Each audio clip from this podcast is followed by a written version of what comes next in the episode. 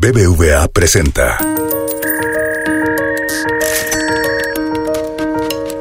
Peras y manzanas con Valeria Moy.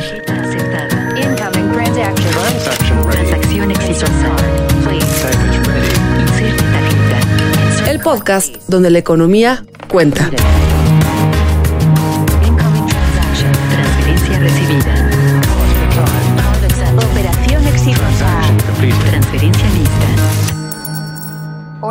Bienvenidos a un nuevo episodio de Peras y Manzanas. Soy Valeria Moy y bueno, pues claro, no podíamos dejar de hablar en este podcast sobre el presupuesto. Me parece normal hablar de este tema, pues tan comentado por estas fechas. El 8 de septiembre se presentó el proyecto quizás de uno de los documentos más importantes de política pública, el presupuesto de egresos de la federación, a través del cual se conoce pues la posible estructura del gasto público. ¿Por qué posible? Bueno, porque a ese proyecto de presupuesto, pues todavía hay ajustes que se le harán en la Cámara de Diputados, todavía hay comentarios que se le harán y después de ese presupuesto, este es un proyecto, después este, este proyecto se vota, se decide, se ajusta y al final del día tendremos otro presupuesto que, eh, que será aprobado y a partir de ese presupuesto aprobado, empezaremos o empezaremos a, el gobierno empezará a gastar a principios del año que entra. Con el proyecto de presupuesto de egresos de la federación podemos ver no únicamente con esta administración o, con, o en este año, básicamente lo vemos todos los años, cuáles son las prioridades que tiene el gobierno para el siguiente año. Y como dice el dicho, dime en qué gastas y te diré qué importa. O no sé si ese dicho me lo acabo de inventar, pero bueno, en una de esas nos funciona. En este momento lo que tenemos planeado, lo que se presentó el 8 de septiembre, proyecto plantea un incremento de 8.9% en el presupuesto público, en el gasto público, que podría ser importante, no lo sé, y para eso nuestro invitado nos lo comentará, podría ser importante para la reactivación económica del país. Pero bueno, antes de llegar a esas conclusiones, tendremos que entender a qué se van estos billones de pesos, estos alrededor de 7 billones de pesos en los que se pretende gastar el año que entra. Así que hoy me da muchísimo gusto presentarles a Héctor Villarreal, director general del Centro de Investigación Económica y Presupuestaria, el CIEP, que además pues le sabe perfectamente bien a todas las tripas de este bicho llamado presupuesto de egresos de la federación. Héctor, bienvenido, me da muchísimo gusto tenerte aquí. Al contrario, Valeria, como CIEP, como TEC de Monterrey, te agradecemos muchísimo la invitación. No, hombre, a mí me encanta que estés con nosotros. A ver, te quiero hacer una pregunta así como muy sencilla. Eh, lo bueno, lo malo y lo feo. ¿Qué te gustó del presupuesto? ¿Qué viste como positivo, como algo que pueda ayudar al país o como algo que pueda ayudar, no lo sé, a los ciudadanos ¿Qué viste que no te lateó? ¿Qué viste que no te gustó? ¿Qué viste que puede ser contraproducente quizás para el país que queremos tener? ¿Y qué cosas verdaderamente dijiste? Esto sí, no me gusta, lo que sería lo feo. ¿Qué viste por ahí? Yo ahora sí que reconozco, Héctor, que el experto en el tema eres tú, así que te cedo la plaza. Adelante. Muchas gracias, Valeria. Mira, ¿qué nos gustó? Eh, yo, no, yo no sé si llegó tarde, porque fíjate, y, y te platico que de alguna manera este era el presupuesto que se esperaba hace un año. Relaja un poco la disciplina financiera. Creo que ahorita no podríamos decir que de manera irresponsable, para nada, pero sí se toma la cuestión del endeudamiento un poquito más liberal. Hay que recordar que tenemos una economía en recuperación. Esto mucha gente cree que se justifica. Te sube el gasto en salud eh, alguien puede decir, bueno, pero es que una parte se está yendo a vacunas y también están todos estos adeudos del INSABI con el IMSS y con el ISTE, ¿qué tanto es un aumento real? Pero de alguna manera, Valeria, nos rompe una tendencia que teníamos años de un presupuesto volviéndose cada vez más chico en salud. Entonces, yo creo que eso también es bueno. Igualmente está la parte de los proyectos, de los proyectos de, inversión. ¿Qué no nos gusta? Que pues está concentrado en hidrocarburos. Esto ha sido como que eh, una demanda de sociedad civil, de pues tendríamos que estar volteando hacia otro lado, pero sí hay un, incremento por el, lado, por el lado en inversión que creemos que pudiera ayudar a la recuperación. El ¿Te grueso. Puedo, ¿Te puedo detener ahí, Héctor? Por favor, Valeria. Porque cuando uno lee el presupuesto, ya sabemos que es, de verdad es complicado, es enredado y como se presenta de muchas formas, pues a veces tienes que escoger como de qué, de qué forma quieres leerlo o de qué lado del, del presupuesto lo quieres leer, porque es bien difícil agrupar. Si yo te pregunto así, Héctor, ¿cuánto se va a inversión? Pues te apuesto que para poder responder eso ya tuviste que haberle dedicado un muy buen rato, porque claro. la inversión pública en este presupuesto y en prácticamente todos, pero en este en particular a mí me llamó la atención, pues está como dispersa por todo el documento. Entonces tú me dices ahorita que te gustó ver un incremento en la inversión pública. Me da mucho gusto que notes eso. Explícame, por favor, dónde lo encontraste y a dónde se, va, se van a ir estos recursos dirigidos a inversión pública, porque a mí me costó encontrar Sí. el dato que había mencionado el secretario de Hacienda. Cuando el secretario de Hacienda llegó a entregar el documento ahí al Congreso, dijo, bueno, y la inversión ahora sí va a representar, va a pasar de representar 2.4% del PIB, eh, la inversión pública va a representar ahora 3.1% del PIB. Y yo me puse a sumar y a darle vueltas, le pedí a gente que trabaja conmigo, vamos a hacer las sumas, las restas, y la verdad es que pues nos ha costado sangre, sudor y lágrimas entender cómo se llega a ese 3.1% que mencionó el secretario de Hacienda. No sé si tú ya lo encontraste. Mira, sí lo encontramos, pero lo dices muy bien. Tiene su chiste, porque de repente la misma clasificación mexicana puede confundir. Hay una parte que está en inversión financiera, no la vas a ver reflejada en ningún proyecto. Y luego existen otros componentes que está muy pulverizado, que gastas tantito en inversión en salud, por ejemplo, incluso te, te doy un dato que yo creo que ilustra mucho. Hay una parte de seguridad pública que también lo están considerando como inversión en infraestructura porque se van a construir Ah. cuarteles. Ah, esa parte seguro no la estaba yo considerando porque no me daba. O sea, de verdad este 3.1, o sea, a mí esto no me da. Sí, Así que hay otros Y- datos. Tienes otra parte, tienes otra parte que también se va a ir a la modernización de aduanas. Pues nunca la vas a encontrar. Nunca ¿verdad? la vas a detectar, no vas a ver una obra pública, ¿no? Ya te Eh, entendí. o, o no tan fácil. Y ahí Ya, está. ya y, y dices, pues yo creo que a lo mejor no es el tipo de inversión ni los montos que quisiéramos ver, Valeria, pero al menos sí hay un cambio con respecto al paquete anterior. Bueno, yo te interrumpí, perdóname, estabas hablando de inversión pública, me decías que te gustaba este incremento, que no necesariamente te gustaban los proyectos, y ahora sí, tú sígueme contando, ¿qué le viste de bueno, de malo y de feo? Mira, yo empiezo, yo empiezo quisiera con, con lo malo, que, que, que hay rubros, estamos batallando dentro de esta precariedad fiscal para gastar en cosas que son importantes. El gasto en educación sigue muy castigado. Sigue muy bajo, sigue incluso en niveles que, a- por debajo de niveles que teníamos en 2015. Es correcto. Te pueden decir, oye, pues sabes que en términos reales sí tuvo un incremento, pero como proporción del PIB se va volviendo más chiquito, más chiquito, más chiquito, y dices, caray, pues a lo mejor ahí el futuro del país sí te queda muy comprometido.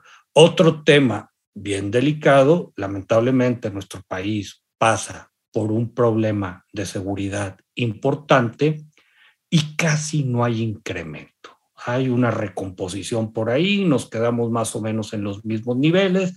Ahora, yo creo, Valeria, que este no es un problema de ganas, es un problema de presupuesto. No tenemos dinero. O es esta bonita y clara metáfora de la cobija, ¿no? O sea, es la, Totalmente. es prácticamente la misma cobija, es un poquito más grande que el año pasado, es casi 8% más grande que el año pasado, pero pues 8%, 8% no da para que todos nos tapemos, ¿no? No, y más viniendo de, de una crisis de este tipo. Y yo no quiero dejar de mencionar, Valeria, lo que para mí claramente es lo feo, y se llama pensiones. A ver, ¿qué vamos a hacer ahí? ¿Qué vamos a No, hacer ahí? no lo sé, no lo sé, Valeria, pero creo que tendríamos que comenzar por, por, una, por una discusión muy sincera, muy pública, muy transparente, muy con datos. Pero mira, para la gente que nos escucha, en el 2022 estamos esperando gastar 5.1% del PIB en pensiones, nada más del gobierno federal. Y me van a decir, bueno, doctor, ¿cuánto es esto? Pues resulta que es todo lo que recaudamos por IVA, que el gobierno cree que va a andar por ahí en el orden de 4.2, 4.3% del PIB, y nos faltan más de 200 mil millones de pesos. Wow. terrible. Y te la pongo peor, Valeria. Mira, estamos y nos pusimos a hacer en 100 proyecciones. Resulta que para el 2024 nosotros estamos esperando gastar el gobierno federal en pensiones 6.3% del PIB. Y para poner esto en proporción, el gasto federal en educación pública, incluyendo becas, incluyendo infraestructura, incluyendo investigaciones, 3.1. Entonces, imagínate tú que en el país donde vives se gasta lo doble en pensiones en educación. ¿Qué tipo de país va a ser? Ahora, la verdad, entiendo desde luego el problema y al mismo tiempo sí sé que es un lado de la cobija que no quieres jalar, ¿sabes? O sea, no quieres descobijar las pensiones para llevarlo a educación, porque dejas descubierto un lado. Claro, tampoco quieres hacer lo que estás haciendo ahorita, que es descobijas educación para tapar pensiones. Sin embargo, ¿qué hacemos con ese? O sea, yo veo el, tema de pensiones, sector, desde hace ya mucho que se ve, así un poco como ese juego muy ochentero de video Pac-Man, ¿no? Que vas viendo ahí cómo se va comiendo todo. Yo siento que las pensiones son eso. Las pensiones van haciéndose cada vez, pues, el comedor profesional del presupuesto. ¿Cómo arreglar el tema de pensiones en un país donde la población, pues, cada vez vive más? ¿No? Alrededor, alrededor de 75 años, 76 años de expectativa de vida, pero no es que vivamos más sanos, vivimos más años, nos jubilamos a la misma edad o con las mismas semanas de cotización por los sistemas que tenemos de cotización o de seguridad social y también pues con enfermedades que son caras, que son difíciles y que son caras, ¿no? Y que son eh, va a sonar muy duro lo que voy a decir, ¿no? Que a lo mejor son controlables, es decir, que no necesariamente acaban rápidamente con tu vida, pero sí necesitas un cuidado médico importante. ¿Qué hacemos con el sistema de seguridad social que tenemos? ¿Qué hacemos con las pensiones para arreglar eso? Porque tenemos desde luego pues todos los sistemas ahí mezclados en algo que no va a ser, o sea, porque uno podría decir, bueno, ¿y cómo lo arreglamos? ¿Le dedicamos más lana? Pues no es solo un tema de lana, es que al final del día no te va a alcanzar. ¿Cómo lo vamos a resolver? Mira, yo creo que estás poniendo preguntas bien difíciles. Me voy por partes.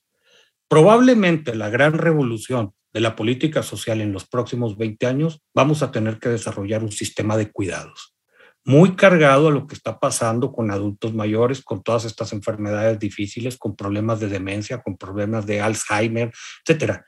Pero también esperamos que, sea un sistema de cuidados que considere niños, niñas, adolescentes y muy particularmente, Valeria, primera infancia, que ahí traemos unas deudas generacionales espantosas. Ahora, volviendo al tema de pensiones, yo creo que como sociedad nos vamos a tener que poner de acuerdo. Nadie quiere hacer, imagínate, una reforma fiscal y que el poquito espacio fiscal, el dinero extra que entre, vaya, que se lo coma todo pensiones. Pues yo creo que sería, sería deprimente. Ahora, es un tema de economía política bien delicado. Una reforma a pensiones mal hecha, Valeria, te tumba gobierno. Te tumba. y, y hay experiencias por ahí. Pero por otro lado, si no resolvemos esto, pues nos vamos a tener que hacer a la idea que fiscalmente podemos perder una generación y que no haya dinero para gastar en salud, que no haya dinero para gastar en educación, que no haya dinero para gastar en infraestructura y, que todo se lo esté comiendo eh, el sistema de pensiones. Yo creo que también eso es algo que nadie quiere. Y, y pues quizá lo que nos tenemos que preguntar tú y yo es hasta dónde el arreglo institucional que actualmente tenemos puede resolver este tipo de problemas. Ahora, te voy a hacer una pregunta que va a ser la última porque sé que la respuesta no va a ser breve, sé que la respuesta pues va a requerir que nos cuentes y que nos expliques cosas con mucho detalle. Programas sociales. Tenemos dentro de los programas sociales, programas sociales prioritarios del presidente, uno que está relacionado evidentemente con pensiones. En este proyecto de presupuesto se están planteando, se están estimando 238 mil millones de pesos, es decir, un incremento frente al año pasado de 70.4%, una locura, para el programa de pensión para adultos mayores. Eso es solo sí. un programa, porque pues hay más o menos 16 programas, entre los cuales está este que menciono, pero también está Sembrando Vida, también está Jóvenes Construyendo el Futuro, Pensión para Personas con Discapacidad, Producción para el Bienestar y bueno, un montón más de proyectos. ¿Cómo ves este gasto social? Uno, la pregunta es bien difícil, Héctor, así que ahí te va. Uno, ¿está teniendo el impacto deseado? Y dos, ¿sí estamos gastando más que lo que se había gastado antes o es únicamente un, un, como dirían en inglés, un rebranding, ¿no? Le estamos cambiando la marca a los programas de apoyo. Mira, y qué, qué buena pregunta. Pensión de bienestar para adultos mayores a mí me, a mí me trae sentimientos muy cruzados. Por un lado, los mismos organismos internacionales, Valeria, están diciendo, ¿sabes qué? Los países tienen que transitar y desarrollar un pilar cero, que es la, esta, esta pensión no contributiva, que más allá del otro, de los otros sistemas que tengas, sí debe de haber una base con estructuras familiares cambiantes y todo, y, y con, con países que, que tenían a mucha gente en pobreza o en condiciones marginadas es un programa bien importante. A mí no me gustó que cuando se da el decreto en plaza pública, que fue el 21 de marzo pasado, pues que no se haya dicho la fuente de ingresos de dónde se va a financiar esto. Claro, y, de dónde pagas, ¿no? De dónde pagas, Valeria. Y, y déjame decirlo cómo va queda muy en entredicho nuestra ley federal de presupuesto y responsabilidad hacendaria. No se vale decir, pues vamos a pagar esto con ahorros por corrupción. Eso te va volviendo muy endeble todo tu sistema fiscal completo. Ahora, este gobierno sí ha tenido incrementos en gasto social importantes, que son de los dos tipos. Este rebranding del que tú hablas y también eh, pues han jalado recursos de donde se ha podido y se ha movido a estas transferencias directas. Pues es una mezcla que bien polémica. Claro. Hay, hay muchas familias, hay muchas, muchas familias que, que, que, les llega un cheque y si no directamente llega el cheque eh, a un grupo cercano. Entonces, este, esta repartición de dinero es real y, y se empieza a mostrar por todos lados. Pero como tú bien sabes, nada es gratis. Entonces, sí tendríamos que hacernos cuestionamientos. A ver, vete, por ejemplo, a las becas. ¿Eres más feliz tú con un programa de becas no focalizado, que baja mucho dinero, que algún bien debe de estar generando? Pues posiblemente sí. Pero el precio de tener un programa de este tipo es que dejas de tener escuelas de tiempo completo, dejas de tener estancias infantiles, dejas de tener una serie de servicios para niños, niñas, adolescentes con mucho estrés en lo que ocurre en primera infancia, en el mediano y en el largo plazo, ¿qué te beneficia más? Y creo que estas discusiones no han ocurrido con evidencia, no han ocurrido informadas y sí tendremos que estarlas teniendo. Yo creo que esa es una de las discusiones, porque no únicamente eh, no sabemos, o sea, no estamos haciendo esa evaluación de qué me conviene más. Y yo sé, para quienes nos están escuchando, es como una decisión casi imposible, ¿no? O sea, porque se plantean dos cosas como a poco una excluye a la otra pero es un hecho que se tienen que tomar decisiones porque los recursos, los recursos, lo sabemos todos, siempre son escasos. Entonces se tienen que tomar decisiones en función de los rendimientos sociales, de, de qué programa, de dónde rinden más los recursos, dónde rinden más los 100 pesos, los miles de pesos o los billones de pesos que se están gastando en qué lugar y cómo. Otra cosa que me parece fundamental es que necesitamos, Héctor, y tú lo habrás visto, reglas de operación, porque muchos de estos programas pues simplemente no tienen reglas de operación y eso hace pues me gustaría pensar eh, que todo funciona a la perfección, pero sabemos que la realidad no es así. Y sin reglas de operación, pues los programas sociales muchas veces se pierden en el camino. Entonces necesitamos un montón de cosas, necesitamos un montón de cosas que no se están haciendo en términos de programas sociales y que sin duda me parecería clave si lo que queremos es mejorar las condiciones de vida de los sectores específicos que se pretende ayudar con estos programas sociales, porque hay que tener eso muy claro. Cuando se decide un programa social, se decide también una población objetivo. Y esa población, apoyar a determinada población objetivo, pues estará en función de algunas cosas, de algunos objetivos claros que uno tenga. Me parece que si no tenemos esa claridad, pues estos programas sociales pues no van a ser más que recursos dispersados, pero sin lograr atacar de fondo pues algunos problemas muy graves que tiene este país. ¿O cómo la ves? Yo coincido. Mira, muchos de estos programas nuevos tienen reglas bien ambiguas y en algunos casos hasta inexistentes.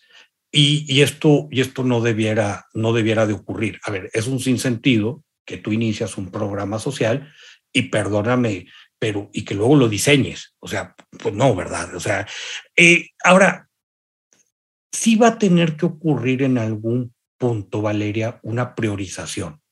No va a haber dinero para todo y tenemos que pensar como sociedad en qué gastamos. Y, mira, yo, yo, quisiera, yo quisiera complementar eh, lo anterior con otro punto. Eh, yo puedo entender que haya decisiones que por su naturaleza son políticas y se las tenemos que dejar a los políticos, a las políticas. Pero también hay decisiones que son de naturaleza técnica y dejar a la técnica completamente marginada nos puede salir muy caro, pasa facturas grandes. Sin duda, sin duda. Bueno, Héctor, pues ya sabemos que esto es lo que se propone, pero no necesariamente lo que se dispone. Así que, pues más adelante, por ahí de noviembre, Héctor, tendrás otra invitación a que nos platiques en el Peras y Manzanas de ese momento, qué fue lo que se aprobó, porque ya sabemos, esto se, esto se propone, vamos a ver qué deciden nuestros diputados. ¿Te parece? Te lo agradeceré mucho. Muchísimas gracias, Héctor. Pues gracias a todos por escucharnos. Hasta la próxima. BBVA presentó.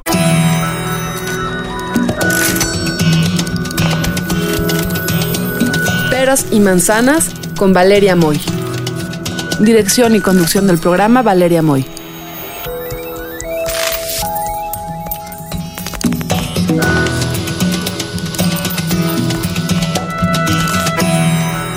Peras y manzanas pueden encontrarlo en Google Play, iTunes, nuestra aplicación Así como suena, en la página así como suena.mx y en Spotify.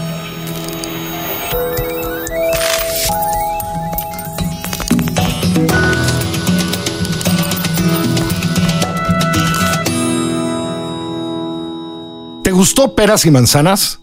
Escucha todos nuestros demás podcasts. Puedes escuchar las historias que hacemos en Así como suena. Puedes reírte con Gis y Trino en La Chora Interminable. Búscanos en así como